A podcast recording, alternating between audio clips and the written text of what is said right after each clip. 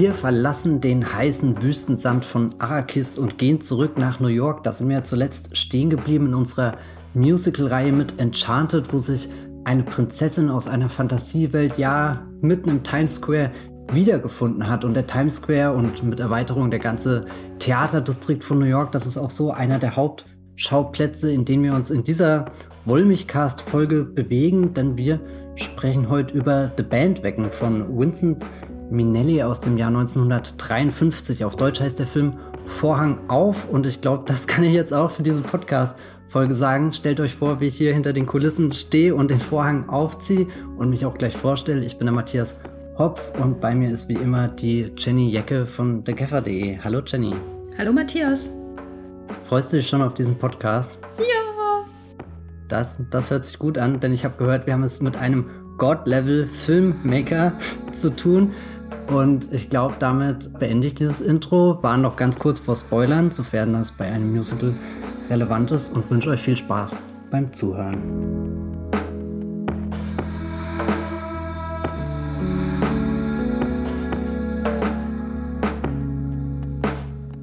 The Bandwagon, Vincent Minelli. Jenny, da bist du, glaube ich, die größere Expertin. Magst du ganz kurz was sagen, warum du diesen Regisseur ganz großzügig in die God-Level-Kategorie einordnest? Oh je, ich glaube, dass wenn ich das jetzt wirklich alles begründe, dann dauert das allein schon eine halbe Stunde und wir haben dann noch gar nicht von The Bandwagon angefangen. Also Vincent Minelli, was das Musical angeht, ist äh, ja einer der wichtigsten Regisseure überhaupt. Er hat auch andere tolle Filme gemacht. Ich bin auch ein großer Fan zum Beispiel von seinen Melodramen und habe hier auch im Wollmilchcast schon öfter mal über seine Filme gesprochen, vor allem die Melodramen, aber natürlich ist er vor allem für die Musicals bekannt, weil er in einer Zeit bei MGM gearbeitet hat, also diesem großen Hollywood-Studio, wo alles zusammenkam, was zusammenkommen musste, um quasi die perfekte Musical-Werkstatt überhaupt hervorzubringen. Und die ist vor allem bekannt unter dem Namen Freed Unit äh, Freed wie in Fifty Shades Freed oder vor allem bekannt durch den Namen Arthur Freed. Das ist ein Produzent und Musiker, der eben bei MGM gearbeitet hat. Und diese Hollywood-Studios, die haben mit verschiedenen Units agiert. Das heißt, es waren quasi Einheiten innerhalb des Studios, die auf bestimmte Dinge spezialisiert waren. Und dieser Produzent Arthur Freed hatte eine Unit, die auf Musicals besonders spezialisiert war war. Das heißt, da kamen auch oft dieselben Künstler zusammen in den verschiedenen Abteilungen, die so einen Film letztendlich hervorbringen und haben zusammen Filme gemacht. Und Vincent Minelli war einer der Regisseure, der da ähm, mit dieser Freed Unit zusammengearbeitet hat und über die Jahre, in Ende der 40er, Anfang der 50er Jahre, haben die ein Meisterwerk nach dem anderen gedreht. Also nicht nur mit Minelli. Also wenn man sich die von Arthur Freed produzierten Filme anschaut, da ist dann eben sowas auch dabei wie der Geheimtipp Singing in the Rain mit Gene Kelly von Stanley Donen, äh, aber auch eben The Bandwagon, Brigadoon von Vincent Minnelli, der wahrscheinlich berühmteste Film von Vincent Minnelli, An American in Paris mit äh, Gene Kelly, Showboat aber auch und viele, viele mehr. Das sind Filme, die unglaublich farbenfreudig, aufregend sind, die wunderbare Set-Dekoration haben, die besten Leute für die Gestaltung der Songs, die besten Kameramänner und so weiter und so fort. Und Bandwagon war seinerzeit zwar nicht so ein Mega-Hit, aber gilt mittlerweile als so einer der besten Filme, der aus dieser Freed Unit in den 50er Jahren hervorgegangen ist ja, Minelli God Level Regisseur. Also es ist auf jeden Fall ein Upgrade nach Denis Villeneuve. Sorry, das musste jetzt sein. Zumindest was die Farben angeht, finde ich, leistet der, der Film, den wir hier besprechen, schon, schon deutlich mehr Arbeit im Gegensatz zu den ja doch sehr erstickenden Sandfarben aus Dune. Was, was man vielleicht zum Verständnis im Vorfeld noch sagen muss, ist, dass The Bandwagon wirklich sehr gut mit Singing in the Rain vergleichbar ist, weil beide Filme quasi bestehende Musik integrieren, die schon viele Jahre vorher geschrieben wurde. Natürlich wurden auch Songs für The Bandwagon extra geschrieben. Also der berühmteste ist wahrscheinlich That's Entertainment, der auch zweimal gesungen wird. Aber die meisten Songs, ähm, die allesamt geschrieben wurden von Arthur Schwartz und Howard Dietz, die stammen ursprünglich eher so aus den 30er Jahren, frühen 30er Jahren. Das heißt, die Songs an sich, ihre Texte, haben keinen Story-Zusammenhang, sondern das sind so Standards aus diesen Jahren, aus Varieté-Shows und was weiß ich, Revues. Und das ist bei Singing in the Rain ja auch so, dass da so ein paar Evergreens zusammengepackt wurden in einen Film und äh, versucht wurde, das mit einer Handlung zu verbinden. Und wie, wie sieht die Handlung bei The Bandwagon aus? Wie werden wir in diese Welt erstmal hereingeführt und was ist das für eine Welt? Wir haben eigentlich fast schon wieder so eine, so eine Reise. Wir hatten ja über der Zauber von Ost gesprochen und eben über Enchanted, wo es einmal in das Zauberland ging, einmal vom Zauberland in die echte Welt. Und hier haben wir eine Zugfahrt, also kein Haus, was von einem Wirbelsturm direkt weggerissen wird. So fantastisch ist der Film nicht, obwohl er ja zwischendrin auch Fantastisches zulässt, wenn, wenn wir Zeugen der, der verschiedenen Musical-Inszenierungen werden. Nee, aber wir lernen hier zuerst einen, ja, gut gelaunten Mann kennen, Tony Hunter, gespielt von Fred Astaire. Der ist ein Star der Bühne, ein, ein Entertainment, der, der liebt es, die Menschen zu unterhalten, muss sich aber vermutlich auch eingestehen, dass er ja keinen, keinen großen Hit mehr in den letzten Jahren landen konnte. Ihm wird dann ziemlich schnell gesagt, dass sich die Welt gewandelt hat, aber er ist stehen geblieben, obwohl er sich immer so flink auf der Bühne bewegt. Das ist wirklich dramatisch und er kommt dann da an mit dem Zug und taucht schon eigentlich für ihn in eine, in eine neue Welt ein. Also ich habe vorhin zu Jenny gesagt, ich musste an Twin Peaks The Return denken, wenn Dougie das erste Mal da am Anfang durch das Casino läuft und all diese Automaten bestaunt und ganz fasziniert ist, was dann die Menschen da, da antreibt, Münzen reinzuwerfen und dann selbst was äh, rein ähm, wirft und, und, und guckt, was passiert und, und er kommt in diesen Theaterdistrict, den, den er eigentlich glaubt zu kennen, aber irgendwie hat sich das in was anderes verwandelt irgendwie. Es, es sind eben nicht die, die großen Bühnen unbedingt da, sondern eher dieser, dieser Fokus auf, ja, es ist wie so eine Attraktion, fast schon wie so, so ein Jahrmarkt, wie so ein Rummel, irgendwie ganz viele Touristen sind da und er ist eher, ja, dem allen, allen sehr, sehr skeptisch gegenüber aufgestellt und beachtet auch diese Maschinen mit ihren billigen Zaubertricks mit, mit, mit einem verächtlichen Blick. Manchmal ist er auch fasziniert, aber so richtigen Reim, was die Leute da jetzt antreibt, herzukommen, kann er sich nicht machen. Und dieser Toni hat aber auch noch Freunde in der Welt des Theaters. Und diese Freunde, Lester und Lilly, die haben ein Stück geschrieben, was, was perfekt scheint. Also so, er vermutet da, dass das könnte sein größtes Comeback werden. Er ist allerdings nicht die einzige kreative Kraft, die ins Boot geholt wird, sondern es gibt noch den Bühnen-Allround-Könner Jeffrey Cordova. Und das ist jemand, also diesen, diesen Namen, den kann man am Broadway nicht übersehen, weil er auf dem Poster als dasteht, als Regisseur, als Drehbuchautor, als generell einfach nur mal auf dem Poster, damit der Name draufsteht, weil es könnte ja sein, dass eine der drei vorigen Versionen von den Lesenden nicht wahrgenommen wurde. Und, und der, der liebt halt das, das ganz große, geile Theater, wo, er, wo er schwere gesellschaftliche, soziale Themen verhandeln kann, die große Tragödie von Ödipus erzählt. Und der steigt dann ein in diese Produktion, die eher so dem, dem, dem Unterhaltungsbühnen, weiß nicht, Körper hinzuzufügen ist und, und daraus entsteht dann was ja Interessantes. Also Interessant ist eine schöne Beschreibung. Ja, was ich damit sagen will, ist, die, die, die Idee, die wir da am Anfang kurz in diesem kleinen Pitch-Meeting präsentiert bekommen, verändert sich ja im Lauf des Stückes. Also wir schauen einem Stück bei der Entstehung zu und beschäftigen uns damit vor allem mit den verschiedenen kreativen Kräften, die dahinter aufeinandertreffen und ich habe vorhin auch schon gesagt, äh, das ist eigentlich, wenn ich jemandem mal den Begriff kreative Differenzen erklären müsste, könnte ich jetzt immer sagen, schaut euch dieses Stück an, weil von dem Musical, was da am Anfang gepitcht wird, bleibt am Ende nicht mehr sehr viel übrig. Und selbst dieses Endergebnis wird im letzten Akt nochmal komplett transformiert. Da, da, da sieht man mal, was, was der neue Bond alles durchlaufen ist. Wollte Carrie Fukunaga auch aus einer Bond-Story Faust machen, so wie es Jeffrey Cordova hier mit dieser Geschichte eines Kinderbuchautors macht, der heimlich Kriminalromane schreibt. Ich, ich sag nur, äh, Carrie Fukunaga hat Spectre gesehen und war maßlos enttäuscht und dachte sich, Daniel Craig und Christopher als in einem Film, da sehe ich den Pakt des Teufels. Sag mir, James, Wie, wie, wie, wie, wie, wie stehst du äh, zu, naja, die Religion ist, glaube ich, bei James Bond unbedingt nicht das, das Entscheidende. Wie stehst du zu deiner Doppel-Null? Wie stehst du zum Martini? Geschüttelt oder gerührt? Ja. oh mein Gott. Und dann sagt Daniel Craig, sehe ich so aus, als ob mich das was interessiert. Und Jeffrey Wright kommt aus dem Schatten herausgetreten. Oh, davon hätte ich auch gerne einen. Und dann drehen sich alle Blicke um. Oh mein Gott, ja. Ich kann mir den Walz auf jeden Fall sehr gut als Mephisto vorstellen, muss ich sagen. Ja, glaubst du, das wäre wär eine Rolle, die, die sehr beeinflusst ist von einer anderen berühmten Rolle, die er gespielt hat, ohne jetzt einen Namen zu nennen? Ja. Die, die Rolle wäre sehr fashionable, würde ich sagen. Oh ja. Ähm. ja.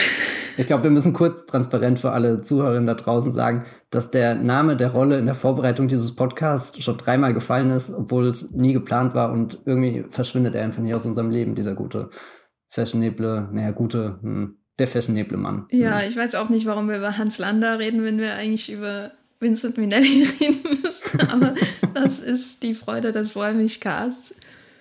Ja, Tony Hunter wird da in diesen Strudel an kreativen Einflüssen hineingezogen. Und ich hatte das dich schon vorher gefragt, aber ich finde, das ist ähm, nochmal wichtig, weil es, glaube ich, auch vielen Hörern so geht, da nochmal drüber zu sprechen, weil es in dem Film natürlich sehr viele Meta-Anspielungen äh, zur Karriere von Fred Astaire gibt oder dem Bild, was er als Star hatte.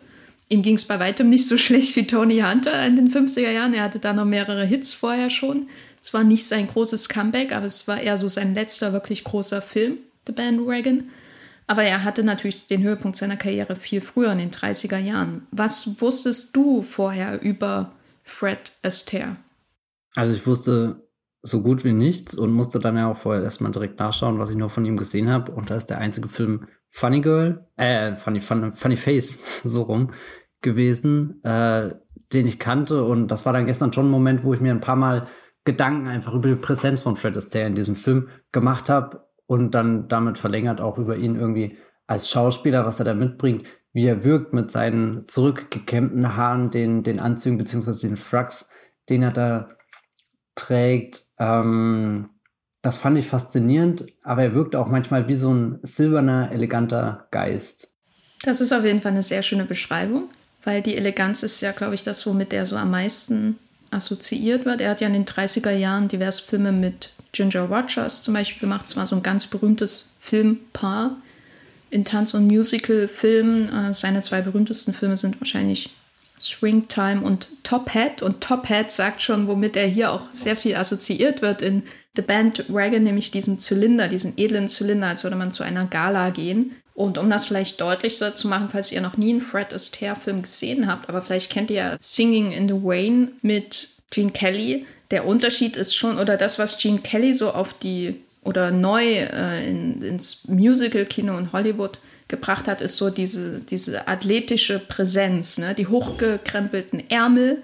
Das ist nochmal was ganz anderes, als wenn du mit einem Frack und einem Zylinder irgendwie durch die Gegend steppst. Und das ist eben das, was Fred Astaire wie kein anderer konnte. Und Gene Kelly kam heran mit dieser athletischen Präsenz, mit T-Shirts, mit auch so einem kräftigen Körperbau und wie er dann dann eben in seinem Anzug durch den Regen tanzt und so ist ja nicht nicht elegant, sage ich mal, aber es ist schon eine andere Art so eine Tanzszene anzugehen, als es zum Beispiel Fred Astaire gemacht hat. Und ähm, das sind quasi zwei verschiedene Generationen. Als The Bandwagon gedreht wurde, war man schon eher so in dieser Gene Kelly-Generation von Tanz im amerikanischen Film. Ja, deswegen diese, diese Eleganz ist sehr wichtig. Hattest du manchmal das Gefühl, dass du das Alter bei ihm tanzen, mittanzen siehst? Nee. Also ich glaube, sobald er sich bewegt, wirkt er da wirklich, als befindet er sich in den besten Jahren seines Lebens. Also so vielleicht auch das, was die Figur ja von sich selbst auch glaubt. Die ist ja nie für sich stehen geblieben, sondern hat immer schon Top Entertainment am Broadway geliefert. Also ich äh, habe über das Alter mehr nachgedacht, wenn er einfach so im Dialog zu sehen war. Und er wurde ja auch oft in Situationen gebracht von dem Drehbuch, wo, wo, wo ja herausgearbeitet wird, dass er vielleicht schon ein Dinosaurier in der Branche ist und, und e-, eben gerade wie, wie er sich auch immer irgendwie so das, das Haar nach, nach hinten tut. Ich meine, da, da merkt man, dass es nicht unbedingt das meiste Haar ist, was er noch auf dem Kopf hat. Also da kommt irgendwie Alter zum Vorschein, aber Alter in den, den Tanznummern gar nicht. Da, da ist er quick, lebendig und, und auch so, so wirklich so on point. Also so viele von diesen, diesen Step-Einlagen und so weiter sind ja wirklich choreografiert, dass das mit der Musik direkt im Einklang ist, wenn du, wenn du irgendwie einen Akzent in der Musik hast, dann kommt halt ein bewusster Tritt oder später das, wenn, wenn er hier mit seinem, seinem Fracken und den Stöcken und so tanzt, dem habe ich wirklich mit großer Freude zugeschaut. Das war wie, wie aus einem Guss beeindruckend. Hattest du das Gefühl, er ist im, im Alter schon angekommen, auch bei seinem Tanz?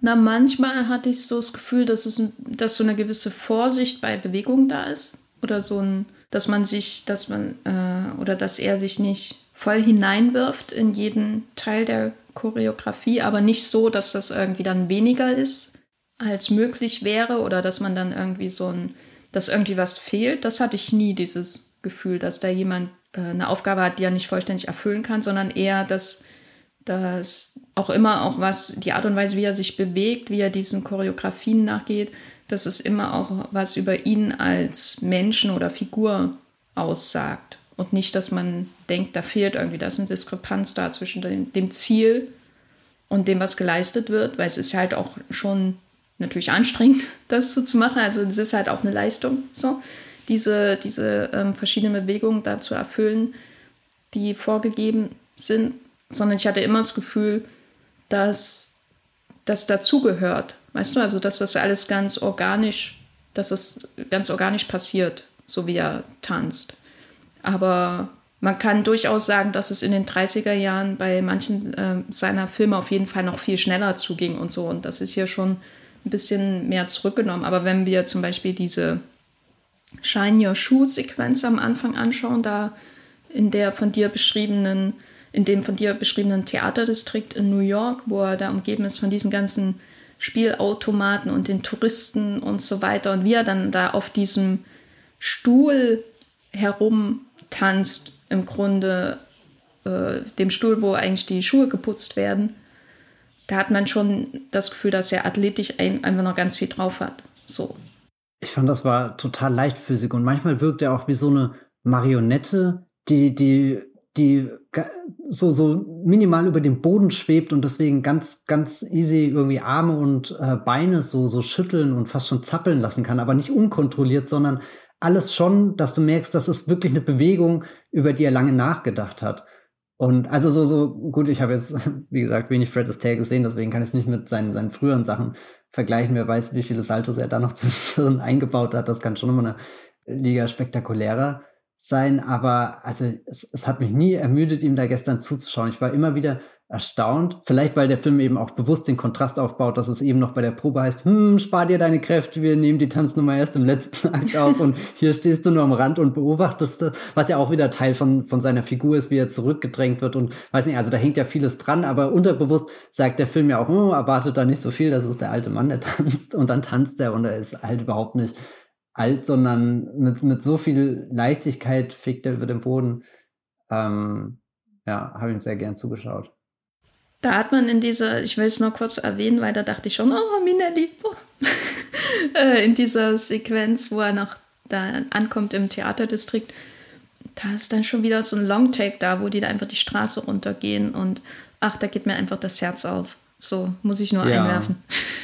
Ich finde, mir ist gestern oft aufgefallen, dass er so Momente hat, wo die Kamera dann immer so auf die Leute auch irgendwie zugeht und dann mit ihnen weitergeht. Und das hat mich immer sehr tief hinein in den Film gesogen, obwohl er ja oft auch nur auf überschaubar großen Bühnen oder so stattfindet. Aber du hast immer das Gefühl, du kannst gerade wirklich diese Theaterwelt betreten und merkst dann auch, dass sich die Figuren da drin drehen und einfach eine Umgebung haben, die da ist und nicht einfach nur dieses, na gut, wir haben jetzt eine Bühne und stellen die Kamera auf der anderen Seite auf und gucken dann, was davor passiert, sondern ist alles immer sehr, sehr dynamisch eingefangen.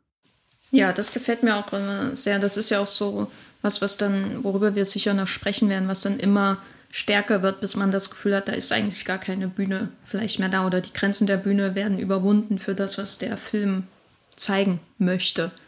So in der Art, das, was dann im Finale natürlich eine sehr große Rolle spielt. Aber bevor wir da hinkommen, zu diesem großartigen Höhepunkt dieses Films, müssen wir natürlich darüber, über den wahren Künstler in diesem Film sprechen.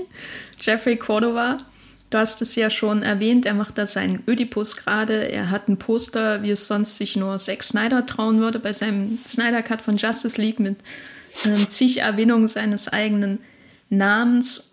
Was lernen wir denn noch über ihn. Was, was ist das für ein Kerl äh, in diesen ersten Szenen des Films, wo wir ihn treffen? Erst sehen wir ihn ja in seinem Theater, wo er Oedipus aufführt und dann später bei dem Versuch, seine Hauptdarstellerin zu gewinnen.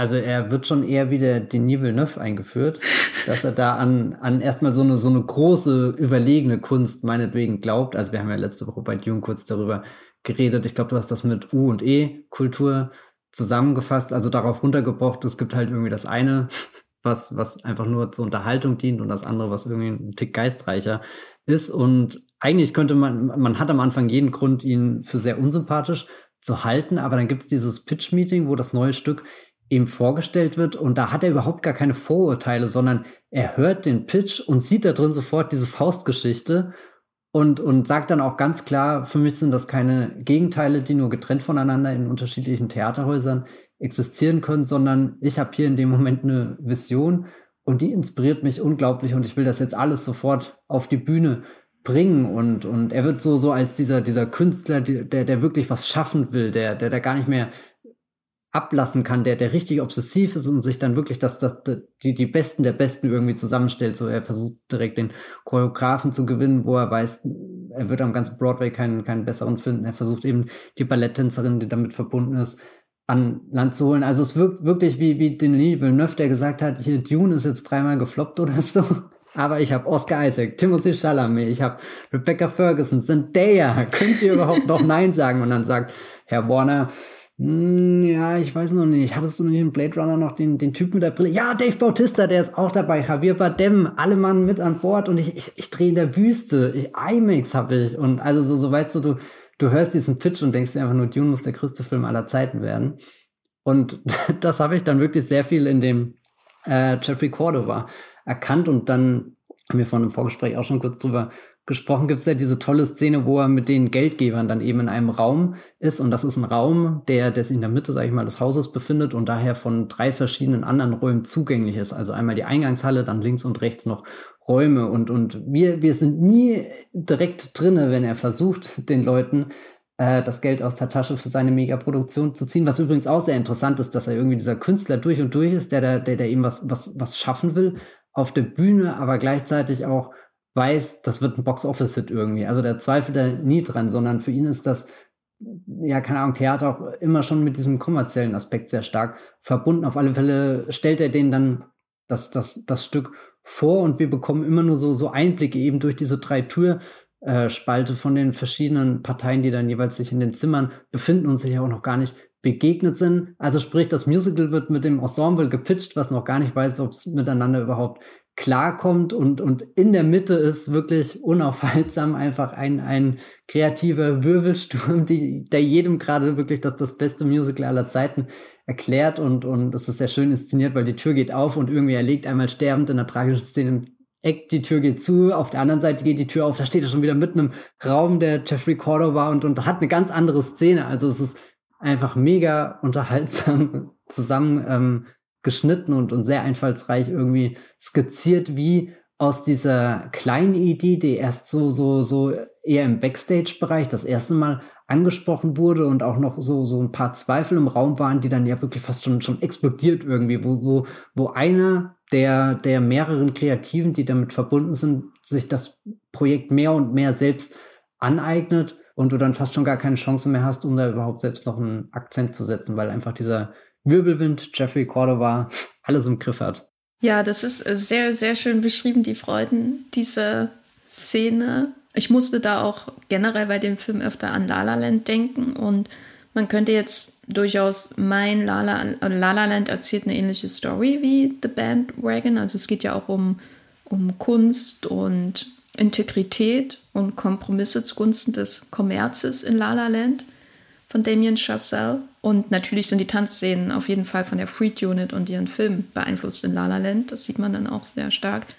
Aber wo schon der größte Unterschied ist zwischen der Ryan Gosling Jazz-Figur, ist das eine gute Beschreibung, Jazz-Figur, den Jazz-Fanatiker, den Jazz-Puristen Ryan Gosling und zum Beispiel den Jeffrey Cordova, der ja eigentlich, wie du schon gemeint hast, eigentlich erstmal wirkt wie so ein äh, genialer Künstler, der halt sein Ding durchzieht und der so eine, auch so eine Vorstellung hat von, von wie hoher Kunst ja macht.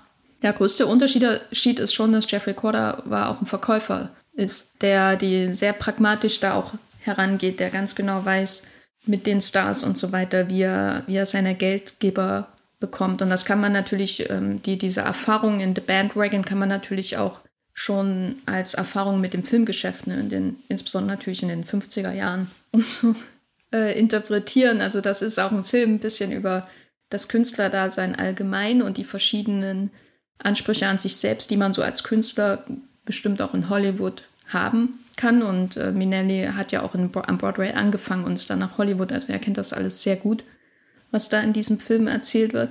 Aber das fand ich sehr, ich weiß nicht, das war sehr erfrischend auch, ähm, dass der Cordova diese beiden Seiten hat, dass es nicht einfach nur so eine Karikatur ist von so einem einsiedlerischen Dude, der anderen Jazz erklärt. Ne? Nichts gegen La La Land. Ja, ich mochte das auch, weil ich ziemlich schnell dachte, okay, du kannst ihn als so einen klaren Antagonisten ausmachen, aber zwischendrin fieberst du ja auch mit, dass da sein gigantisches Projekt. Also er hat mich auch ein paar Mal erinnert, so, so, ich bin geschwankt zwischen irgendwie hier den Fellini musste ich ein paar Mal dran denken, 8,5, wo ja auch irgendwie in einem halben Film eine monströse Filmkulisse gebaut wird, die vielleicht nie zum Einsatz kommt oder so.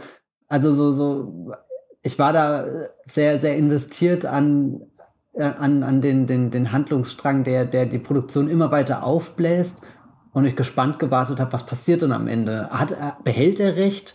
Weil es wird ja auch nie so wirklich klar gemacht, wie weit das Originalstück schon von seiner Vision überschrieben ist. Also man sieht zwar, er ist so, so der, der, der am meisten den Ton angibt und, und auch am meisten rumkommandiert und, und noch größere Effekte will, so, so, so krasse Blitzeffekte, dass am Ende fast sein ganzer Kopf total verrußt ist vom, vom, ja, was auch immer, sie da in die Luft jagen.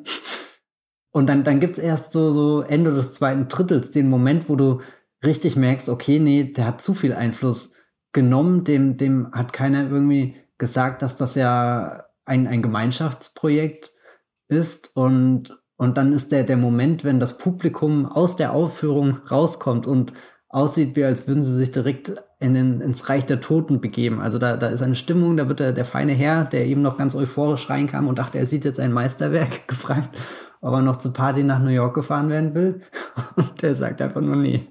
Schüttelt den Kopf und legt sich eigentlich direkt auf den Flur und wird von Bruce Campbell vielleicht als, als Einlasser wegtransportiert. Hm. Also das fand, fand ich sehr spannend irgendwie, dass, dass ich sehr, sehr mitgerissen war einfach von der gesamten Entstehung des Stücks und dann im Endeffekt auch zu spät gemerkt habe, dass das schon komplett außer Kontrolle gelaufen ist. Ja, das gelingt, glaube ich, auch, weil man, weil er so einen sehr genauen Blick auf die Arbeit hat, die in so ein Stück fließt. Ne? Also dass die vielen Teile, die da zusammenkommen, vor allem damit sich die vielen Treppen, die nach oben und unten bewegen können und so weiter und diese ultra komplizierte Kulisse, die ich sehr toll fand, wenn die dann äh, außer Rand und Band gerät. Das hat man ja am Anfang schon im Grunde vorweggenommen, als der Fred Astaire da in diese Spielhalle oder was es ist, da kommt und dann versucht er immer in diesem komischen silbernen Kasten darum zu äh, machen, was, was passiert denn, wenn man da Geld reintut, nichts passiert und dann im Finale ähm, entfaltet sich da aber so ein riesen buntes äh, äh, ähm, Teil, das äh, wirklich wie, wie so eine Zaubermaschine irgendwie wirkt und so soll ja im Grunde auch die Kulisse von Jeffrey Cordovas Stück funktionieren, ne? läuft das da alles ran, außer Rand und Band und äh, äh, endet im Chaos leider. Also dieses große Zauberkunststück, was da auf der Bühne funktionieren soll, funktioniert leider nicht. Und diese Idee aber, dass man das Entertainment auch so ein bisschen tricksen ist, das durchzieht ja auch viele Gesangsnummern. Also schon dieses erste Dead's Entertainment, da sind ja so viele visuelle Gags drin. Ähm, mit der Leiter zum Beispiel, der einfach endlos ist und durch das Bild getragen wird oder Leute, die so tun, als würden sie eine ultra komplizierte Figur zusammenstellen, dann läuft der, ein, der eine einfach in den Vordergrund und man merkt, er ist gar nicht Teil davon.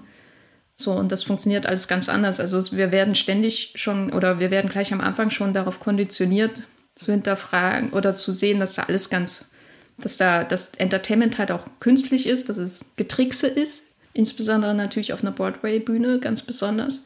Und das ist dann ganz interessant, wenn man von diesen vielen Bühnen und diesen vielen Effekten dann in die Natur, soweit man es so bezeichnen kann, des Central Parks kommt zum Beispiel. Gibt es in diesem Film einen Versuch, New York wirklich darzustellen oder ist es sowieso alles nur Bühne?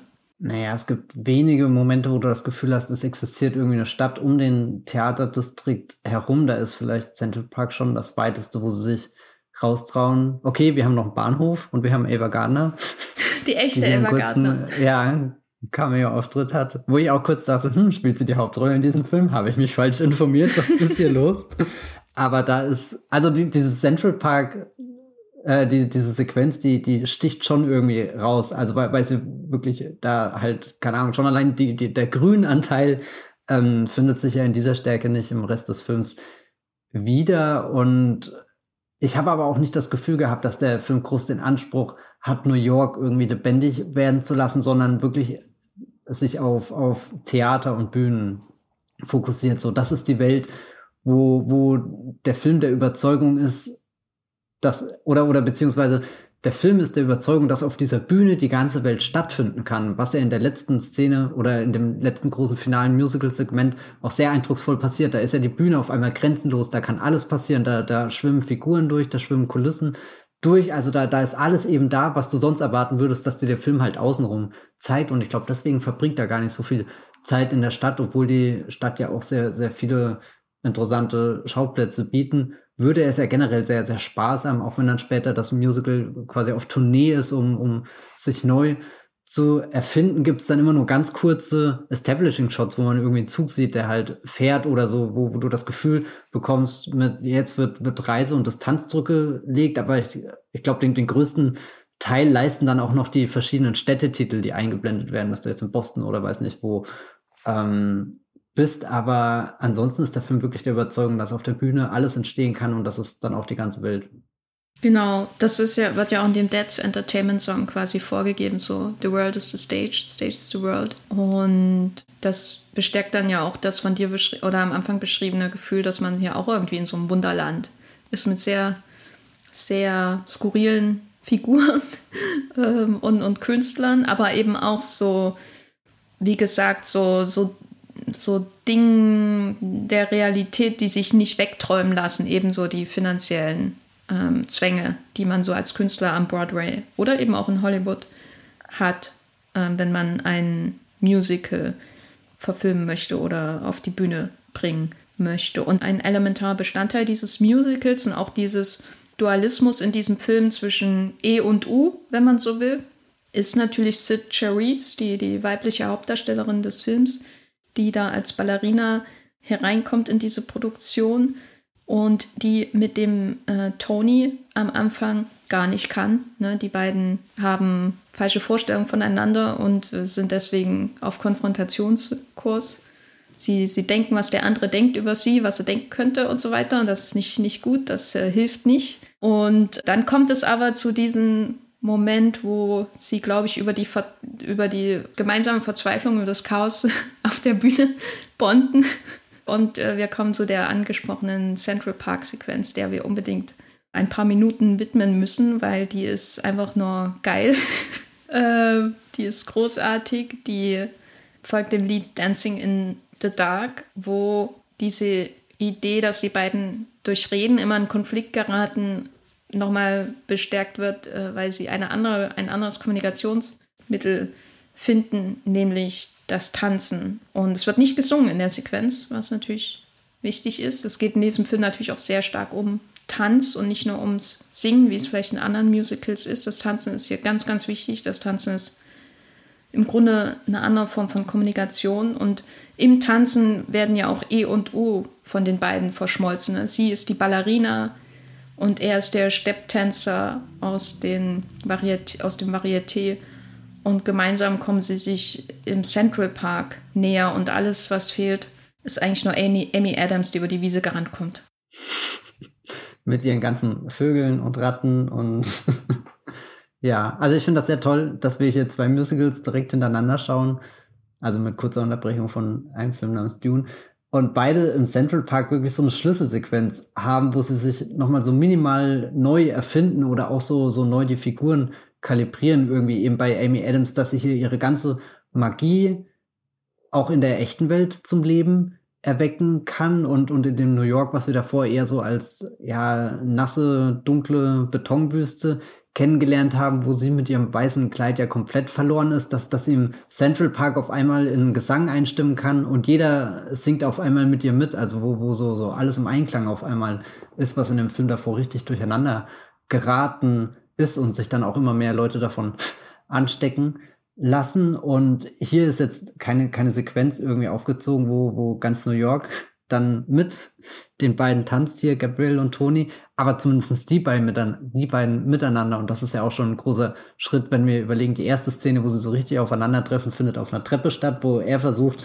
immer noch heimlich eine Stufe höher zu kommen, damit er einfach über ihr steht, größer ist und und eigentlich finde ich diese Szene sehr faszinierend, weil ich mir nie sicher war, worauf läuft sie denn hinaus. Also irgendwas steht zwischen den beiden. Sie kommen aus unterschiedlichen Lagern, wissen voneinander und befürchten. Also so, so ich glaube, dass das Schlimmste ist ja die Kopfsache einfach, dass sie alle glauben, die anderen verachten sie.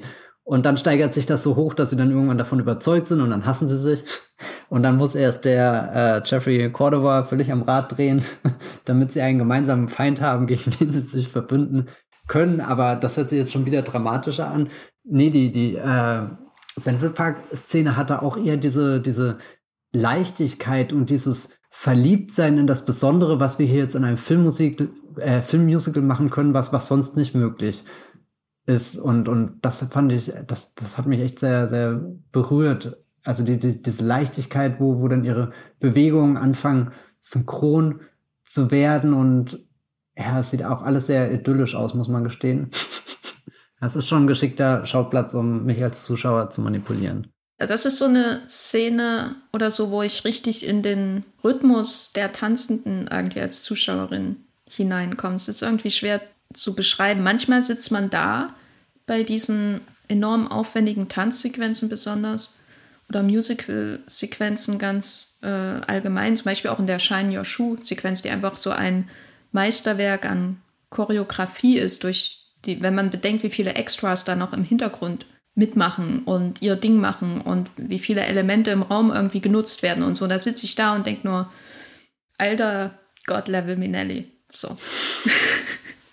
Aber bei der, bei der Dancing in the Dark Sequenz im Central Park, da bin ich dann schon irgendwie gefühlsmäßig auf dem Level, dass ich so in den Rhythmus beim Zuschauen dieser Tänzer hineinkommen. Ich weiß nicht, dass ich mich dann irgendwie beim Sitzen bewege oder so, aber das ist ja immer so eine spannende Frage. Was machen Musicals eigentlich mit uns, so als Zuschauenden, während wir sie schauen? Summen wir dann mit zum Beispiel? Also als ich, ich habe gestern mit ähm, meiner Familie, äh, ich war noch niemals in New York, von dem nicht God-Level-Regisseur Philipp Stölzler angeschaut.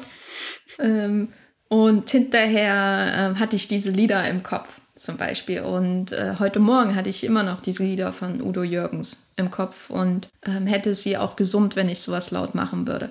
Und ich bin nicht, ich habe mir The Bandwagon jetzt zweimal hintereinander diese Woche angeschaut zum ersten Mal und bin nicht am nächsten Morgen durch die Gegend gewandert und habe That's Entertainment gesungen, muss ich sagen. Das ist nicht diese Art von, von Musicals. Aber während ich diesen Film geschaut habe, bei beiden Malen, an dies, insbesondere an dieser Dancing in the Dark Sequenz, da hatte ich einfach das Gefühl, ich schwimme irgendwie mit. So, ich bin da irgendwie genau in dem Flow, in dem diese beiden auch sind. Weißt du, was ich meine? Ja, kann ich gut nachvollziehen. Vor allem, weil, also so, sie reden ja nicht viel in der Szene und haben sich ja davor eher verstritten. Und trotzdem löst die Szene all diese Konflikte einfach nur durch ihre Bewegungen aus und wie sie die gemeinsam erst ausprobieren und dann immer selbstbewusster auch da drin werden und dann immer mehr eine Einheit bilden in der Szene, bis du am Ende das Gefühl hast, die stehen schon seit zehn Jahren gemeinsam auf der Bühne und im Endeffekt ist das ja auch die, die wichtigste Szene für den großen romantischen Payoff am Ende. Also es wäre wär schwer zu glauben, dass sich die beiden ineinander verliebt haben, wenn sie, wenn sie nicht diesen Moment gehabt hätten, der sich immer weiter steigert. Wie so, so ein Strudel wirst du mitgerissen und ja, keine Ahnung, gehst dann in deiner, deiner Leidenschaft auf. Das, was ja auch irgendwie am Anfang des Films steht, was all diese unterschiedlichen Moment, äh, Menschen aus den verschiedenen Lagern zusammenbringt. Das, das ist ja, die werden ja nicht gezwungen, dieses Musical auf die Beine zu stellen, obwohl sie alle aus einer anderen Ecke kommen, sondern für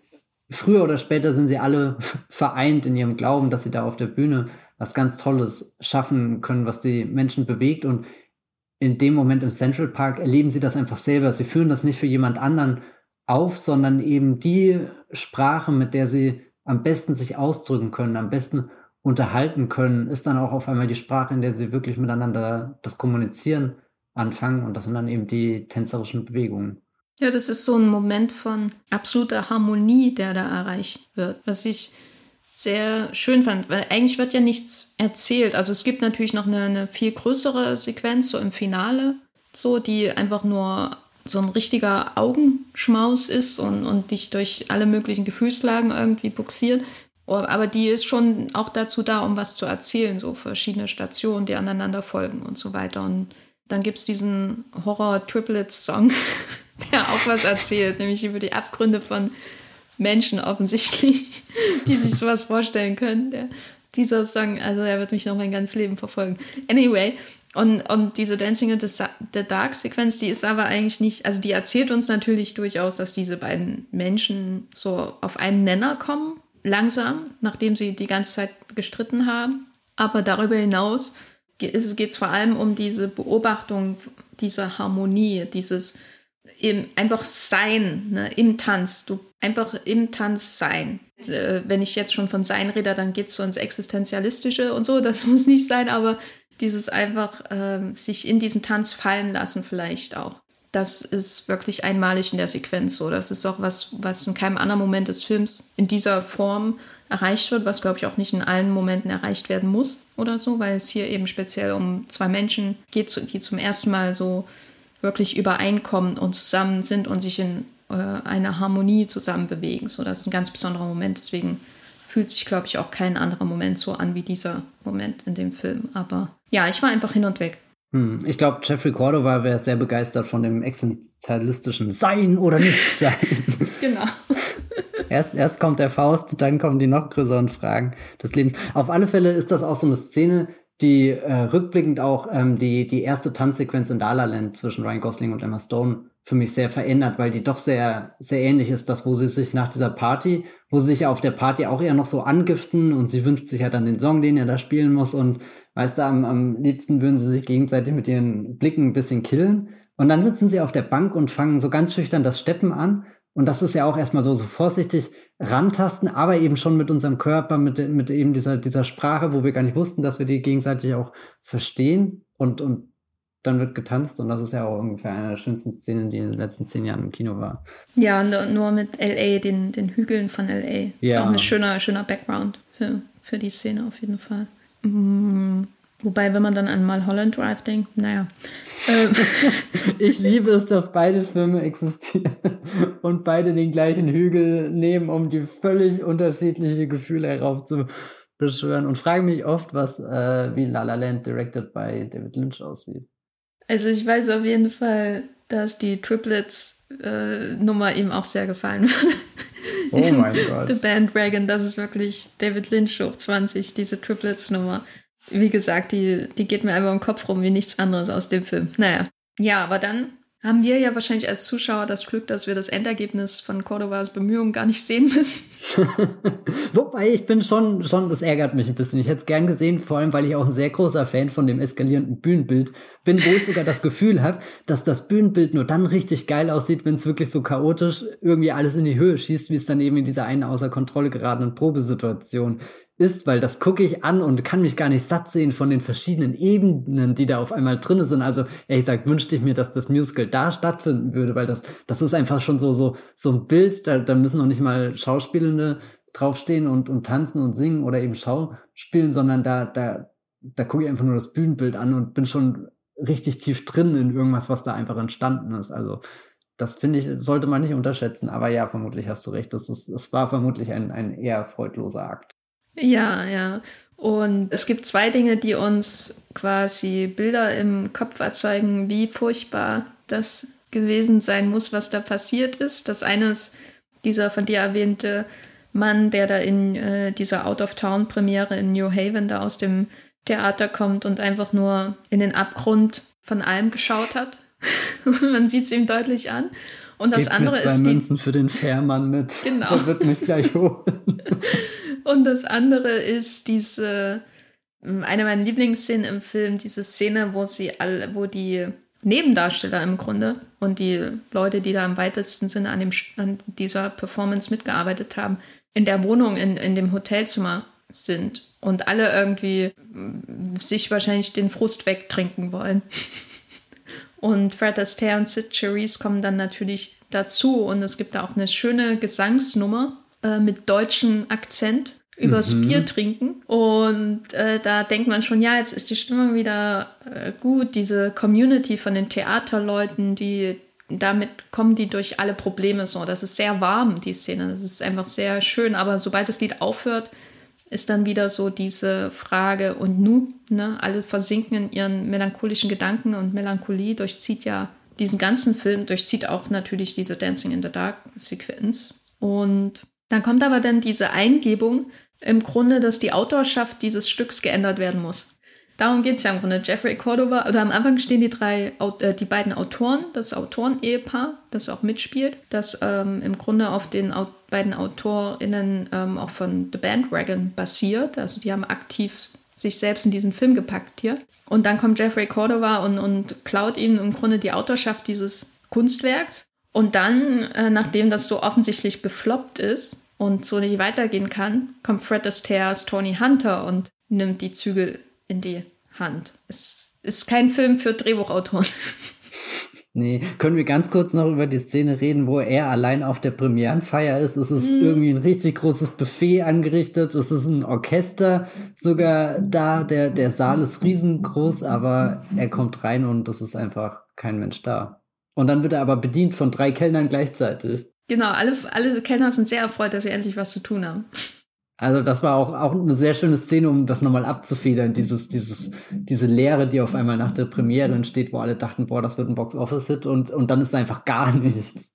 Ja, und, und das erklärt dann wieder auch die Wärme, wenn sie dann zusammenkommen. Da fand ich auch sehr schön, dass es eben nicht die, die leitenden Kreativen sind, die wir davor kennengelernt haben, wo wir dachten, oh, das ganze Genie dieser großen Musical-Produktion ist auf sie zurückzuführen, sondern die Leute, die im Endeffekt auch irgendwie den Spirit am Leben halten, sind ja einfach viele von den Statisten, die du nie wirklich zu Gesicht bekommst, auch nie namentlich kennenlernst, aber, aber dass da so, so ein anderer Zusammenhalt irgendwie existiert. Also das fand ich ganz schön, wie, wie er auch schüchtern da reinkommt und einfach nur unglaublich froh ist, dass er diesen Abend nicht alleine verbringen muss. Aber ich meine, man könnte auch sagen, danach wird er, äh, nennt er sich zum Hauptautor. Und wie stehst du denn zu, zu dem, was er, also so, weil einerseits macht er ja einfach nur das, was er schon immer gemacht hat. Irgendwo könnte das ja auch eine sehr deprimierende Botschaft sein mit, naja gut, das wagemutige, größenwahnsinnige Stück des Auteurs ist komplett in die Hose gegangen und deswegen machen wir halt jetzt das, was wir vor 20 Jahren schon mal gemacht haben und es funktioniert wieder. Na, es ist eine ganz interessante Frage auf jeden Fall, weil äh, wir hatten ja am Anfang gesagt, der Film nimmt vorhandene Musik auf. Das heißt, du musst die Songs irgendwie zusammenbringen. Das heißt, irgendwann steht er vor der Herausforderung, wie macht man das jetzt im Finale? äh, mhm. Und äh, so aus außerfilmischer Sicht gesehen ist es natürlich stimmig, dass dann ähm, im Drehbuch so eine Revue-Show draus wird, wo einfach unzusammenhängende Lieder im Grunde abgespielt werden. Also es ist eine, eine gute Lösung auf jeden Fall für die Drehbuchautoren, und Autorinnen, äh, die beiden, die das geschrieben haben, das so im Finale dann zu machen. Wenn man jetzt sich den Tony ansieht als Autor, ist er ja eher zurückhaltend. Also er ist jetzt nicht so, dass er durch den Film wirbelt und sagt, wir müssen das und das und das machen, sondern es wirkt eher so, als würde das so als Gruppenleistung durch diese gemeinsame Zeit im Zug das, was ja das wiederkehrende Motiv dann ist bei der Neugestaltung dieses äh, Musicals, immer wieder der Zug, der Zug, der Zug, als würde das so als Gruppenleistung irgendwie entstehen, so als Notlösung sicherlich, aber dann eben auch als Perfektionierung durch diese Tour durchs Land, wo dann viel sicherlich auch rumgeschraubt wird. Also was ich damit sagen will, äh, äh, kompliziert ist, man sieht ja eigentlich den Schaffensprozess nicht mehr so, wie man ihn vorher gesehen hat, sondern mhm. die Lieder sind dann einfach da. Und ja, das ist irgendwie auch so ein bisschen, wenn man so will, hat das Wort reaktionär. Nach der Mega-Ambition kommt das sichere, die sichere Bank, so in der Art. Aber andererseits ähm, würde ich sagen, dass die finale Nummer, also die singen natürlich am Ende nochmal Dead's Entertainment, aber die finale Nummer dieses Stücks schon dazu da ist, um die Synthese der Kunstansätze in diesem Film darzustellen. Also nämlich diese Synthese von dem der Art Entertainment, die Fred Astaire's Tony Hunter verkörpert und die Synthese von äh, dem, der Art Kunst, um mal diese Unterscheidung aufzunehmen, ähm, die natürlich überhaupt keine Berechtigung hat, der Art Kunst ähm, aufzunehmen, die die Sid Charisse Ballerina verkörpert. Weil das ja ein Groschenroman-Story ist, die in dieser letzten Sequenz erzählt wird, also quasi niederste Unterhaltung, wenn man so naserümpfend darauf blicken möchte. Es ist ja im Grunde Film Noir, der da erzählt wird. Aber wie es passiert, ist natürlich äh, wie, wie in einem Ballett. Ne? Es ist wie, wie hohe Kunst im Theater.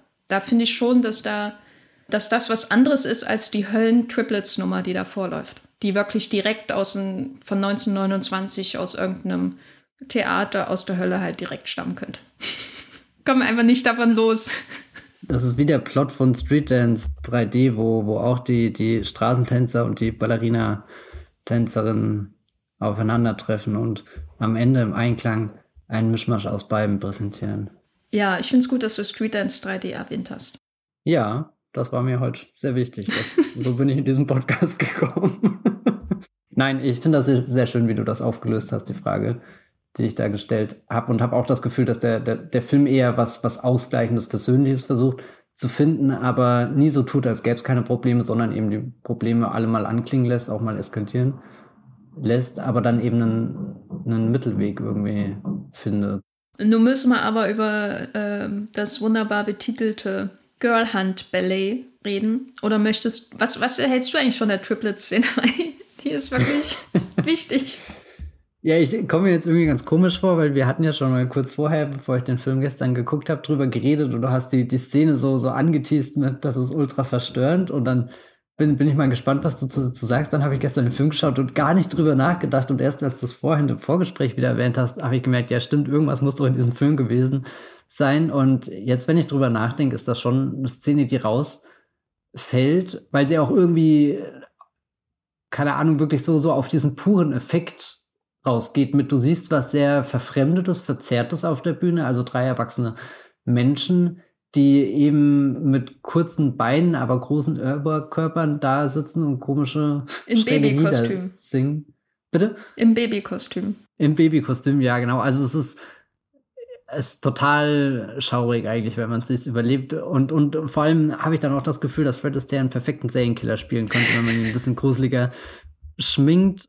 Hat schon verstörendes Potenzial, aber wie gesagt, als ich den, den Bandwagon geschaut habe, ist, glaube ich, das Problem, dass es halt mitten in der, dieser, dieser riesen Schlussmontage, die ja irgendwie die letzte halbe Stunde des Films auch einnimmt, wo eben das Stück von Nummer zu Nummer entsteht, quer durchs Land gefahren und ich weiß nicht, dann habe ich es eher als so ein, na gut, das ist halt auch eines dieser Experimente, die sie jetzt ausprobiert haben, um aus dem freudlosen Drama was Unterhaltsames zu machen. Und das ist dann scheinbar das, das höchste Extrem von dieser, dieser, diesem Unterhaltsamkeitsaspekt, den sie versuchen zu erreichen. Ja. ja, man muss noch dazu sagen, dass dieser Triplets-Gesang daraus besteht, dass die irgendwie singen, dass sie gern äh, eine Pistole hätten, um die anderen beiden zu erschießen jeweils. Das muss man auch noch dazu sagen. Ja. Das ist ich meine, irgendwo ist es ja auch interessant, stellvertretend für die verschiedenen Künstlerstimmen in einem Werk, die sich hier den ganzen Film lang versuchen zu überbieten oder auszugrenzen. Also ich hätte, glaube, hätte Fred Astaire am Ende da, äh, am Anfang eine Waffe, hätte er vielleicht sich auch von seinem einen oder anderen Co-Star entledigt. Da ist zu hoffen, dass Gabriel auch eine Pistole hat und das wäre vielleicht auch ein interessanter Film geworden. Hm. Ja, ja. Schießen Sie auf den äh, den. Den Entertainer, ja. Ähm. Directed by French New Wave. Steht das so da? das ist bei jedem, jedem Film von Godard, den ich gucke, steht am Ende einfach nur Directed by French New Wave und weiß nicht, Melville und wer sonst noch da alles reinkommt. Hm.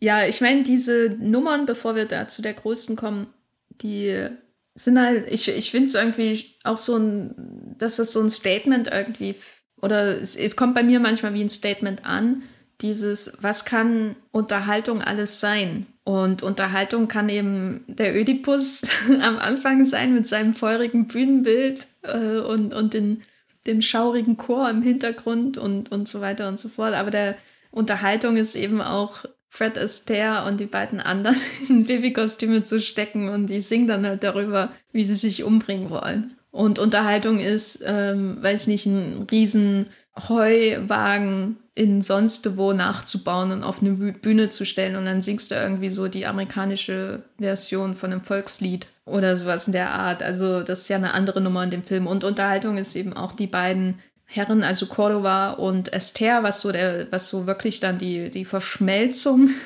ist oder oder äh, ne, ist ja eigentlich keine Verschmelzung, weil er, der Cordova wird ja quasi in den äh, in den Stil von Tony Parker hinein gezwängt und macht das dann auch ganz normal. Und wenn die beiden dann zusammen im Frack und mit Zylinder singen und steppen, so was so die finale Niederlage von Cordova ist, auch wenn es natürlich überhaupt nicht so rüberkommt, weil beide happy sind, dass sie überhaupt eine Show haben. Ne? Das ist ja auch so ein Grundgefühl des Films, das am besten ist, vielleicht gar nicht nur der Erfolg, sondern am besten ist, dass man es einfach auf der Bühne zusammen erleben kann. Das ist ein sehr versöhnlicher Film. So dafür, dass es natürlich auch viel um Finanzen geht und solche Dinge. Es ist ja durchaus eben, wie gesagt, auch ein realistischer Film, was das angeht. Aber dann kommt das Girl Hunt Ballett und darüber müssen wir reden. Ähm, das Girl Hunt Ballett, äh, das Ballett im Finale mit dem Film Noir Anstrich, das war natürlich zu dieser Zeit auch im Kino ähm, präsentes Genre schon. Und wie fasst man die Story von dem Girl Hunt, von der Girl Hunt eigentlich zusammen? Fred Astaire ja, ist ein, ein, Mädchen gejagt. Ja, natürlich. Fred Astaire ist ein Detektiv. Und nicht nur ein Detektiv, der spaziert durch die Straße, durch die Nacht, die Stadt im Hintergrund, die Lichter, das beeindruckt ihn alles nicht. Er schnippt das Feuer in der Hand an quasi, er braucht gar kein Streichholz, die Zigarette entzündet er, weil er einfach selbst so heiß ist. ich höre auf zu reden. Ich fand das sehr geil, wie, wie sie wirklich auf einmal an, also wie, wie der ganze Film sich auf einmal transformiert und all in in dieses Stück irgendwie, diese kleine Film-Fantasie sich so rein investiert und dann auch alles erstmal außenrum ausblendet, sondern da existiert echt nur diese, diese, diese pure Liebe und Begeisterung irgendwie für die, die, diese Genre-Tropen und, und das habe ich sehr genossen, dass das auf der Bühne ja dann doch nochmal direkter irgendwie dargestellt wird, als wenn du es jetzt wirklich komplett in einem Film einfach nur inszeniert siehst oder so. Genau, und am Anfang. Kannst du das nachvollziehen? Ja, ja. Oder, oder sag mal so, was ich, äh, was ich da sehr passend finde, ist, dass der Film Noir an sich ja auch schon ein teils sehr künstliches Genre oder so, was die Ästhetik angeht. Äh, manche sagen ja auch, es ist kein Genre, es ist nur ein Stil und so weiter, aber durch die Lichtsetzung und die auffälligen Kamerawinkel und die vielen, vielen Jalousien, die es offensichtlich gibt in der Welt, Dadurch wirkt der oder hat der oder stellt der Film Noir ja oft auch sein eigenes Dekor in den Vordergrund, seine eigene Lichtsetzung. Man denkt beim Film Noir häufig darüber nach, wie ist der eigentlich inszeniert. Also man denkt letztendlich auch über die Filmbühne nach, die da im Hintergrund ist. Und insofern ist es ja ganz passend, dann ein, so eine Geschichte über so einen Detective aller, äh, wie in einem Philip, äh, wie in einer Philip Marlowe Geschichte oder so, wie in The Big Sleep oder The Maltese Falcon dann auf das Theater zu bringen und dann einfach wirklich eine Bühne zu haben, die sehr auffällig äh, bemalt ist, ein wunderschönes Bühnenbild hat und auch so übertriebene Größenverhältnisse natürlich auch äh, für die, was die, die Häuser angeht, die da zum Beispiel so dargestellt werden müssen. Die, es ist ja fast wie in einem kubistischen Gemälde oder so, wie das da teilweise aussieht. Also, wenn man ein Genre da auf die Bühne bringt, dann wahrscheinlich den Film Noir. Es ist mir fast ein bisschen peinlich, dass ich nach dem Film gestern wirklich, hätte ich danach noch direkt einen anderen Film geschaut, das wäre Sin City gewesen.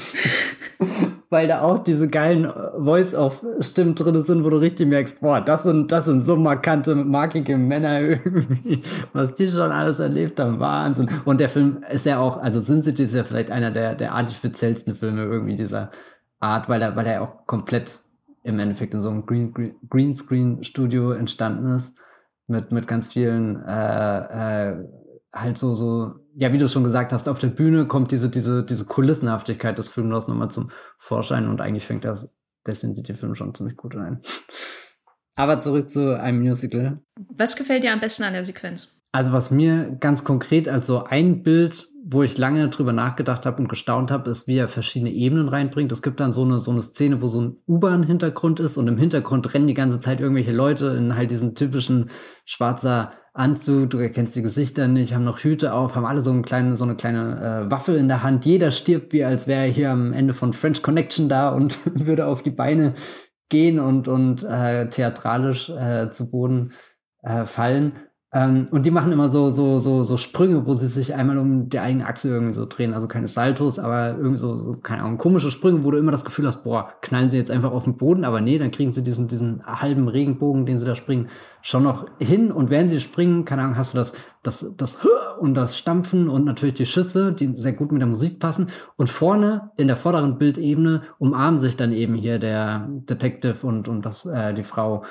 Und weiß nicht, das, das war so, so stark, weil es halt einerseits auf der Bühne war, andererseits sehr filmisch war und auch wirklich so ein richtig ikonisches Bild, wie als hätte jemand ganz viel äh, Aufwand betrieben, um diese Szene perfekt fürs Kino zu drehen. Dabei ist sie wirklich mit den Mitteln entstanden, wie du es auch einfach auf einer Theaterbühne ohne große Spezialeffekte oder so inszenieren kannst. Und, und das ist so, so generell für mich die Magie dieser Szene, dass das viel eben mit Bühnentricks gearbeitet wird, wie wir die bei dem Entertainment-Song am Anfang auch schon kennenlernen, was du da gesagt hast, diese visuellen Spielereien und so, mit denen sie aufwarten. Aber gleichzeitig wäre die, die Rauschhaftigkeit dieser Szene einfach nicht möglich, wenn äh, Minelli das nicht einfach wie einen Film behandeln würde und sagen könnte, ja, wir können jetzt auch äh, montieren. Wir, wir haben nicht nur zum Beispiel ein rotierendes Bühnenbild, wo sich da einmal dreht und du halt schon noch mitkriegst, wie, wie diese Drehung vonstatten findet, sondern die, die Möglichkeiten, die wir halt als, als Film, als Kinofilm haben, sind doch noch einen Schritt größer und, und vielfältiger und, und das vermischen wir miteinander und das finde ich ein sehr erstaunliches Ergebnis. Also das Kino und Theater gleichzeitig und, und das ist eigentlich das Geilste, was, was der Film irgendwie zu liefern hat. Ja, das ist doch schon mal sehr schön beschrieben, das Geilste. nee, weil das wäre auf jeden Fall auch mein Moment gewesen und das ist ja auch wirklich so die beste Verkörperung dieser, dieses Kinowerdens, was in diesem ganzen Film passiert. Also das ist ja auch immer so eine Frage bei Musicals. Ne? Es, es, gibt es einen Grund dafür, dass sie singen? Und in The Bandwagon gibt es eigentlich nicht notwendigerweise einen Grund dafür, dass gesungen wird. Also der erste Gesang im Film ist ja Fred Astaire, der auf dem Bahnsteig lang läuft und so ein bisschen melancholisch davon singt, dass er eben ein Einzelgänger ist und die besten Tage hinter ihm liegen im Grunde. Also es muss keinen Grund geben, dass er singt. So, es muss nicht äh, es wird nicht nur gesungen, wenn die Menschen in Bühnen, mit einer Bühnenumgebung sind oder so. Das ist hier ja auf jeden Fall nicht der Fall. Sondern man hat immer diese beiden Ebenen. Entweder singen die Leute von selbst und sind ganz bei sich oder sie singen, weil sie gerade eine Aufführung sind innerhalb der Filmstory. Und dann gibt es eben auf der einen Seite dieses von selbst irgendwie tänzerisch, musikalisch unterwegs sein, wie eben in der Dancing in the Dark Sequenz. Und dann gibt es die Triplets-Szene zum Beispiel. Und das, was diese, diese Film-Noir-Szene schafft, das hast du ja auch, auch schon erklärt, ist quasi diese beiden Dinge so zu vereinen, dass wir nicht mehr drüber nachdenken, dass wir eine Bühnenaufführung sehen. Die dauert ja auch fast zwölf Minuten oder so, glaube ich. Das heißt, man denkt dann irgendwann nicht mehr drüber nach, dass man jetzt gerade eigentlich den Point of View hat von Menschen, die diese Show gerade irgendwie in ähm, New York am Broadway sehen, sondern man ist mit Tony Parkers Figur, die er hier ja im Grunde spielt, in dieser Story drin. Und man, man, äh, man, man erfährt alle Räume, die er, durch die er sich bewegt, mit, mit ihm. Und alle Grenzen der Bühnenhaftigkeit werden einfach ausgehebelt. Und das ist so toll gemacht, wie da von ein, einem Raum in den nächsten getanzt wird. Das ist fast so gut wie in Philipp Stelz.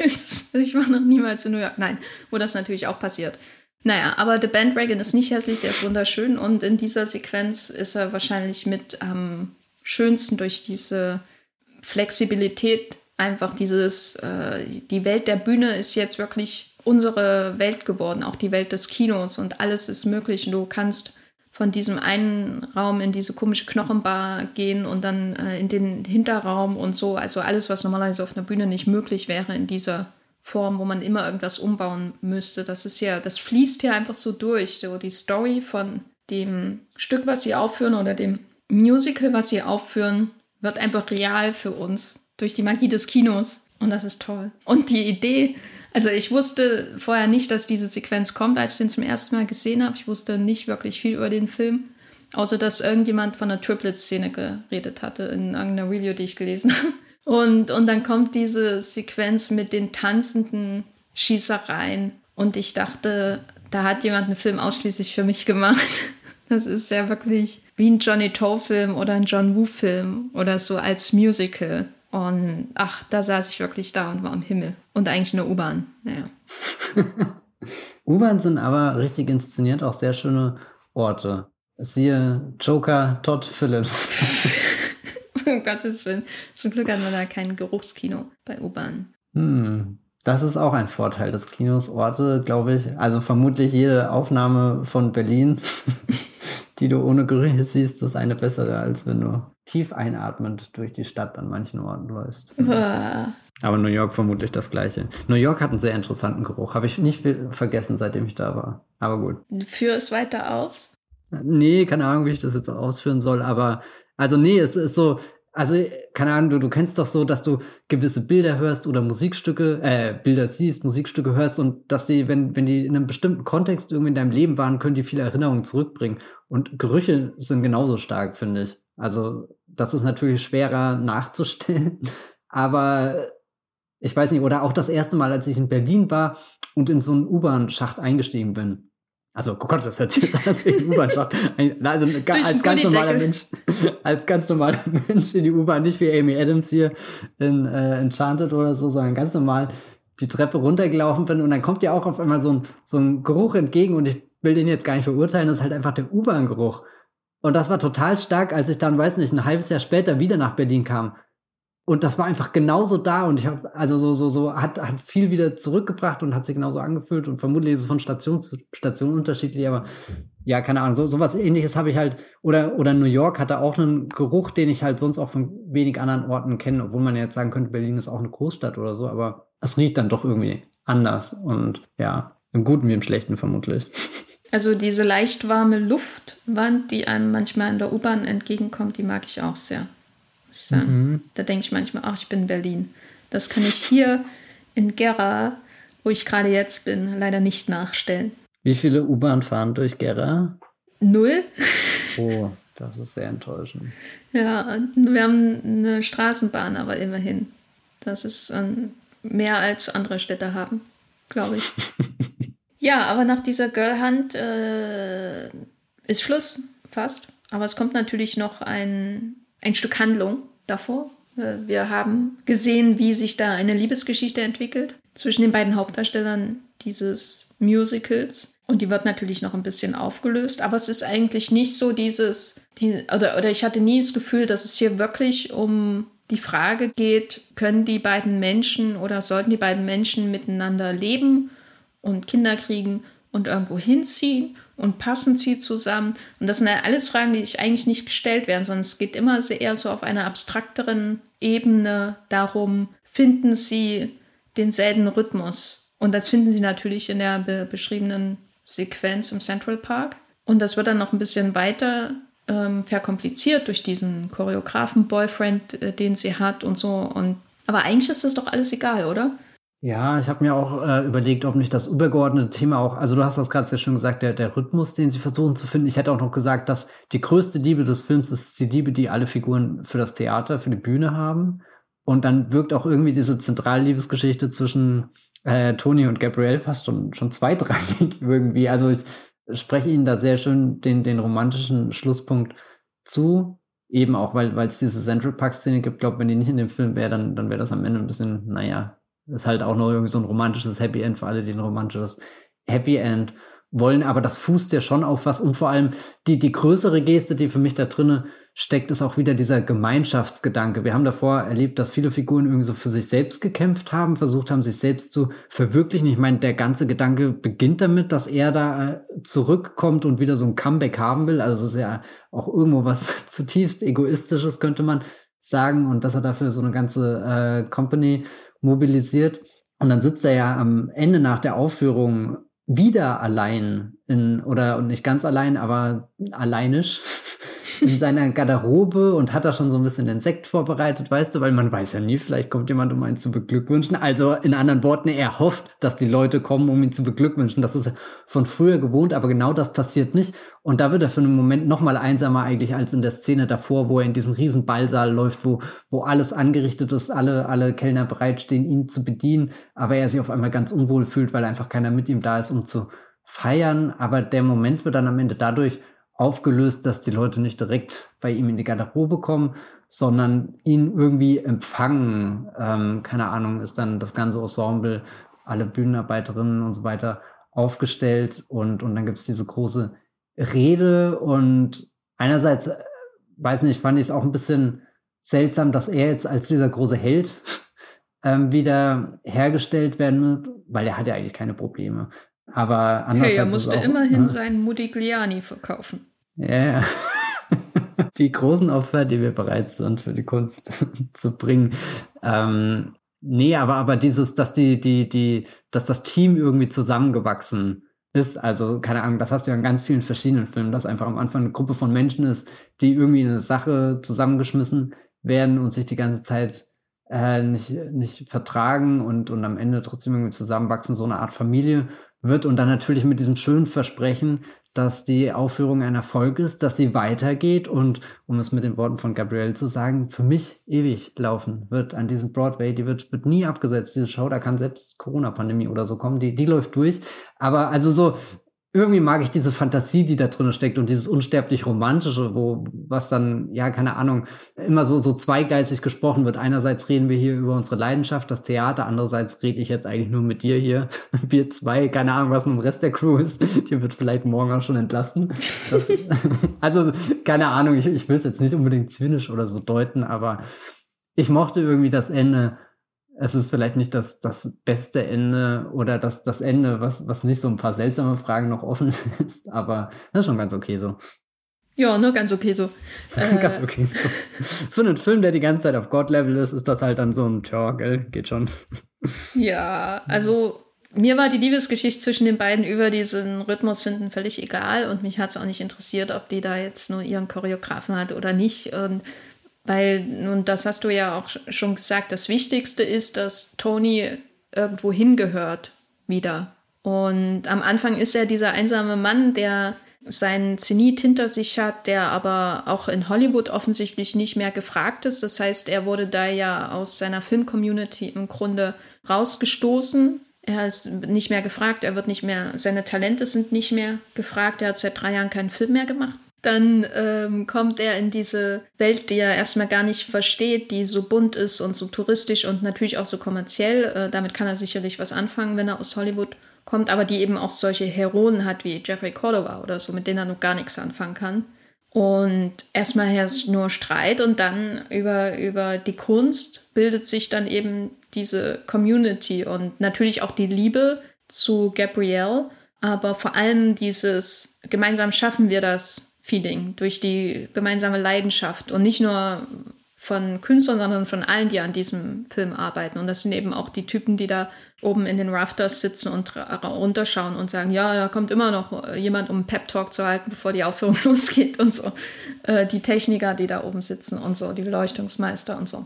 Und am Ende wird das eben so schön ähm, zu, so schön irgendwie auch visualisiert. Klar ist sie die, die redet und es ist auch eine schöne Liebeserklärung. Aber sie spricht ja auch im Wir und das ist natürlich betont doppeldeutig. Aber ich glaube, das, was am Ende stärker ist, ist nicht dieses mitschwingende Ich, was sie ähm, in, diesem, in dieser Rede hat, sondern das, was sie wirklich sagt, dieses Wir, wir wollen dich, du gehörst zu uns. Und trotzdem ist es natürlich auch melancholisch, weil man natürlich weiß, dass nicht jede Aufführung ewig dauert, aber es ist doch, und irgendwann werden sie sich trennen und irgendwann werden die anderen entlassen.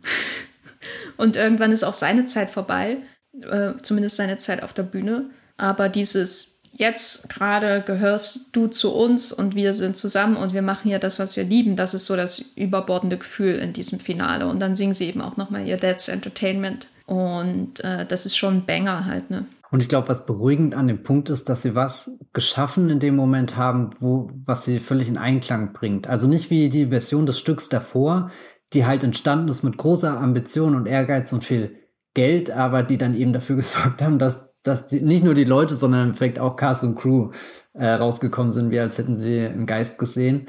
Und, und ich glaube, also so, oder die, die Hoffnung, die ich mitnehme, selbst wenn die nächste Produktion von ihnen ein Flop ist, wissen sie, sie haben jetzt diese eine geschaffen und die ist wirklich was Besonderes gewesen. Also das ist so eine Produktion, die machst du einmal im Leben vermutlich und, und keine Ahnung, die wirkt sich dann auch so prägend auf dein Leben aus, dass es dich verändert. Nicht nur, weil du, weil, wenn, wenn du zufällig Toni bist und hier gerade ein Karriere-Comeback bekommen hast, sondern eben auch, weil es dich innerlich verändert, dich äh, Dinge vielleicht mit anderen Augen sehen lässt und dass du halt in, in das nächste Ding nicht einsteigst wie Jeffrey Cordova und denkst, du musst Regisseur, Schauspieler, Drehbuchautor, alles gleichzeitig sein. Ich habe das Gefühl, man könnte den Film auch problemlos ohne die Liebesgeschichte erzählen. Einfach nur, dass die beiden sich auf professioneller Ebene quasi und freundschaftlicher Ebene irgendwie so schätzen und kennenlernen, was auch lange Zeit in dem Film so ist. Also ich glaube, der, äh, klar, ist, irgendwie habe ich immer das Gefühl, das ist so ein obligatorisches Element, was einfach drin ist. Und dann interpretierst du viele Szenen auch automatisch so und haben ja auch viele Andeutungen und manchmal auch sehr direkte Szenen, aber es dauert ja wirklich bis zum Schluss, bis dieser Kuss da ist und angenommen, dieser Kuss wäre nicht da, könnte diese Rede ja auch genauso auf einem anderen Level funktionieren. Und was ich mir dann noch gefragt hat, ähm, was aus den Drehbuchautoren-Ehepaar geworden ist, bei denen dachte ich immer, dass sie noch eine viel, weiß nicht, prominentere Rolle spielen. Naja, und dass das quasi die, Performer.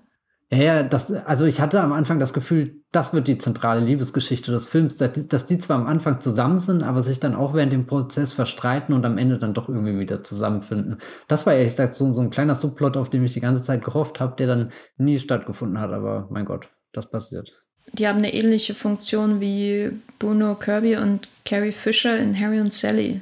Ja, ja, ja. Nicht, dass sie jetzt Vergleich. komplett parallelisieren durch ihre private Geschichte, was bei den anderen passiert oder so. Also Bruno so Kirby und genau, Bruno Kirby und Carrie Fisher kommen ja auch erst zusammen, aber sie sind so, so, sie geben dieser Beziehung im Zentrum ähm, so die Möglichkeit, so einen Raum zum Hallen zu haben, so wo was wieder zurückgeworfen wird, mhm. weil wir durch sie auch eine Perspektive auf unsere Hauptdarsteller haben und wir sehen ihre Reaktion auf das Verhalten von den anderen. Und sie sind natürlich auch One-Liner-Götter ähm, und äh, sorgen für viel Witz auch in dem Film, aber vor allem sind sie noch mal so eine, geben sie uns nochmal eine andere Perspektive. Und ist, glaube ich, eine sehr realistische Selbstdarstellung von Drehbuchautoren in Hollywood in den 50er Jahren, fürchte ich.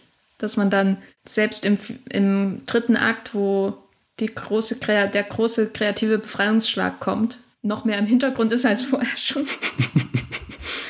Ähm, das ist, ja, es ist eben auch ein Film über das Filmemachen und es ist vielleicht auch so ein Film über die Idee, dass es nicht nur einen Autor gibt, sondern eben im Filmemachen auch vor allem Teamwork und äh, dafür steht ja auch so ein bisschen die Freed, Un äh, Freed Unit, über die ich am Anfang gesprochen habe, auch wenn ich schon glaube, dass Minelli schon ein essentieller Bestandteil ist, so als Autor für das Gelingen dieses Films, für die Inszenierung dieses Films. Also, wenn du Minelli-Filme schaust, dann ähm, erkennst du halt schon schnell eine Handschrift, selbst wenn der im tiefsten Studiosystem gedreht wurde. Aber es ist auf jeden Fall ein Film pro, wir schaffen das nur zusammen. Nicht mit dem Genius im Zentrum, das alles leistet. Also lieber The Bandwagon als äh, Birdman. das ist ein Vergleich, den ich jetzt, den ich jetzt nie gekommen wäre, weil ich Birdman komplett vergessen habe. Aber ja, doch, ich musste sehr oft dran denken, weil er doch auch dieses Künstlergenie Michael Keaton im Mittelpunkt hat und auch diese, dieser Theaterdistrikt doch sehr prominent in dem Film ist. Also ich, keine Ahnung, ich weiß gar nicht, ob ich, ich habe den auch, glaube ich, seit dem Kino gar nicht mehr gesehen. Aber ich liebe die Szenen, wo der Film in seinen, seinen Longtakes, oder er ist ja sogar so inszeniert, dass es alles wie eine Einstellung aussieht, aber die Momente, wenn er aus Backstage-Bereichen auf Bühnen wechselt und dann auch noch den Schritt vor das Theater wagt und dann quasi sogar einmal außenrum irgendwie geht. Weiß nicht, das ist mir immer als ein sehr faszinierendes Bild im Kopf geblieben. Das, und, und das steckt ja auch ein bisschen in The Bandwagon drin, dass, dass all diese verschiedenen Elemente zu einer großen Theatervorstellung irgendwie werden. Also Bandwagon ist das Birdman aus den 50ern, haben wir hier festgehalten. Ja, das weiß ich gar nicht, ob das gerade mein Take war. Spielt nicht auch in, in Birdman hm? Emma Stone mit? Ja, die gute Emma was Stone. Was hat sie ja. immer nur mit diesen sich selbst überschätzten Künstlern? Ich äh, weiß gar nicht. Emma Stone ist halt, ja, macht gute Sachen in Hollywood. Gut, also mein Fazit zu The Bandwagon ist, ich weiß nicht, ob es jetzt mein liebster Minelli oder so ist, weil ich gebe den allen eigentlich vier bis fünf Sterne.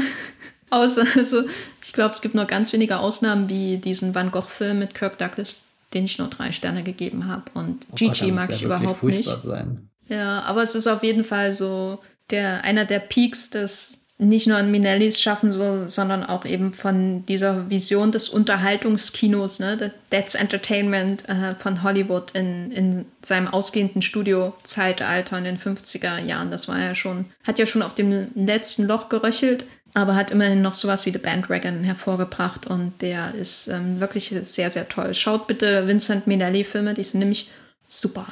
Matthias, was ist dein Fazit? Ja, ich äh, schließe mich deinem sehr positiven Fazit zu The Bandwagon an. Mich hat er gestern sehr umgehauen. Ich war ehrlich gesagt ein bisschen erschöpft, als ich angefangen habe, den Film zu schauen und irgendwie so in so einer so einer panischen Situation mit, na gut, morgen ist der Podcast. Das heißt, du musst den, es ist, du kannst jetzt den Film schauen oder du bist morgen im Podcast und hast ihn nicht gesehen. Und da hatte ich irgendwie Angst, dass ich, dass ich, dass ich es nicht schaffe. Einfach weil ich sogar over. Aber der hat mich wieder äh, belebt und, und total reingesungen. Ich bin wirklich hellauf begeistert. Und von Minelli habe ich bisher, glaube ich, nur The Clock gesehen. Das ist natürlich ein sehr anderer Film. Aber sie versprühen beide so eine, so, eine, so eine Freude irgendwie und haben auch Figuren, die die richtig übertragen können. Also das wäre bisher ein gemeinsames Minelli-Element, das ich ausmachen würde, was mich auch neugierig macht, mehr Minelli-Filme zu schauen. Ja, tut das. Schaut mehr Minelli-Filme.